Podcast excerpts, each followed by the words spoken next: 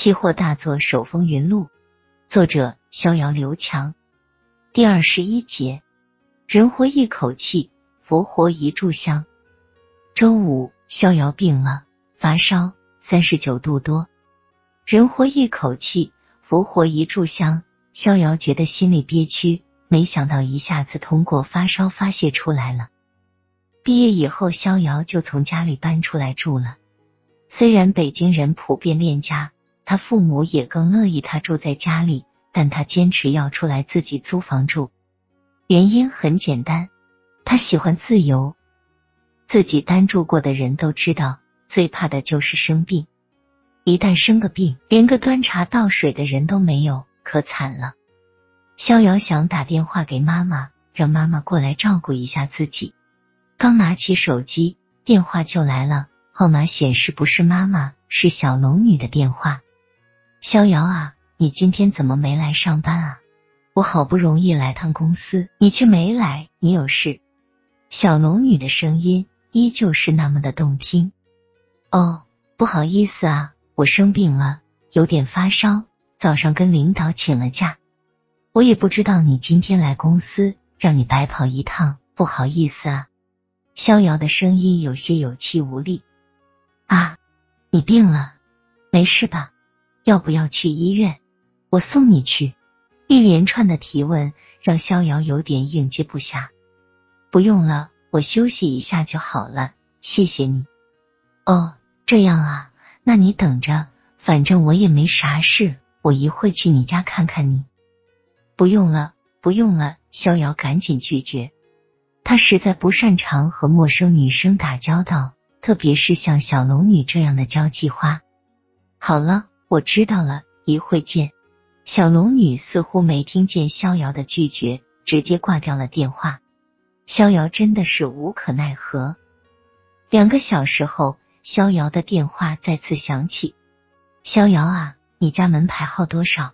我到你家楼下了。”小龙女的声音有些气喘吁吁：“七号楼二零二。”好的。我马上到。逍遥挣扎着起了床，头还是晕晕的。他打开了房门，等着小龙女的出现。眼前突然出现了一抹艳艳的红色。今天的小龙女穿了一袭红色的紧身羽绒服，煞是晃眼。最令逍遥吃惊的是，小龙女双手提了四个巨大的塑料袋，似乎全是吃的。他从来没见过一个女孩子一下子拿这么多东西的。累死我了，赶紧接一下啊！我都快拿不动了。小龙女也不客气，一下子把四个大袋子交给逍遥，自己快步走进客厅，一屁股坐到沙发上，大口喘着粗气，看样子真是累坏了。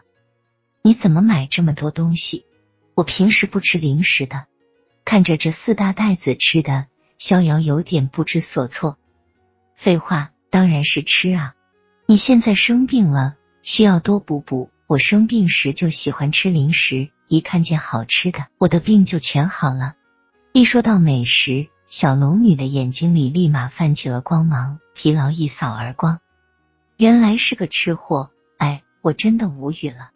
逍遥心里默默的想，虽然逍遥真的希望这位不速之客越快走越好，但出于他是自己的大客户，得罪不起，他也只能忍了。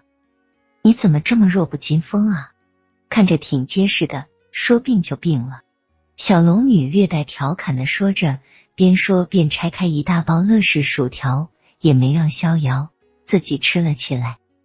废话，谁能知道自己啥时候生病啊？逍遥话到嘴边没敢说出来。我听王经理说，你最近一直在做绿豆，而且做的还不错，那为什么不告诉我一起做啊？你不是我的经纪人吗？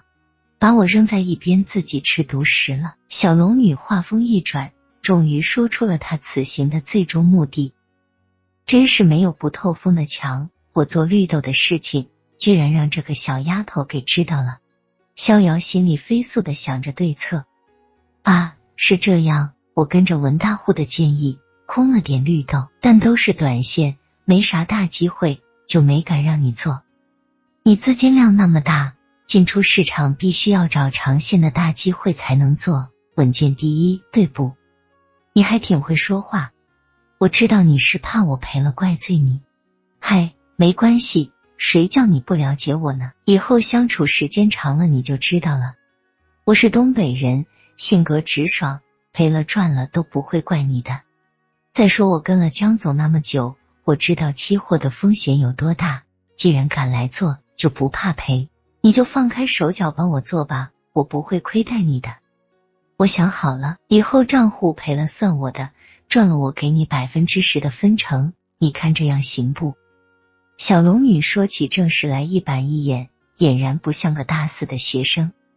嗯，好吧，谢谢你的信任，我会尽力而为的。面对这样的条件，只有傻子才会不同意。好了，那我们就一言为定了。你生病需要多休息，我就不打扰你了。再见，记得多吃点好吃的，病会好得快的。零点七五秒，小龙女准备告辞，望着窗外远去的本田雅阁轿车，逍遥的病好了一大半。她默默的想，这个女孩不简单啊。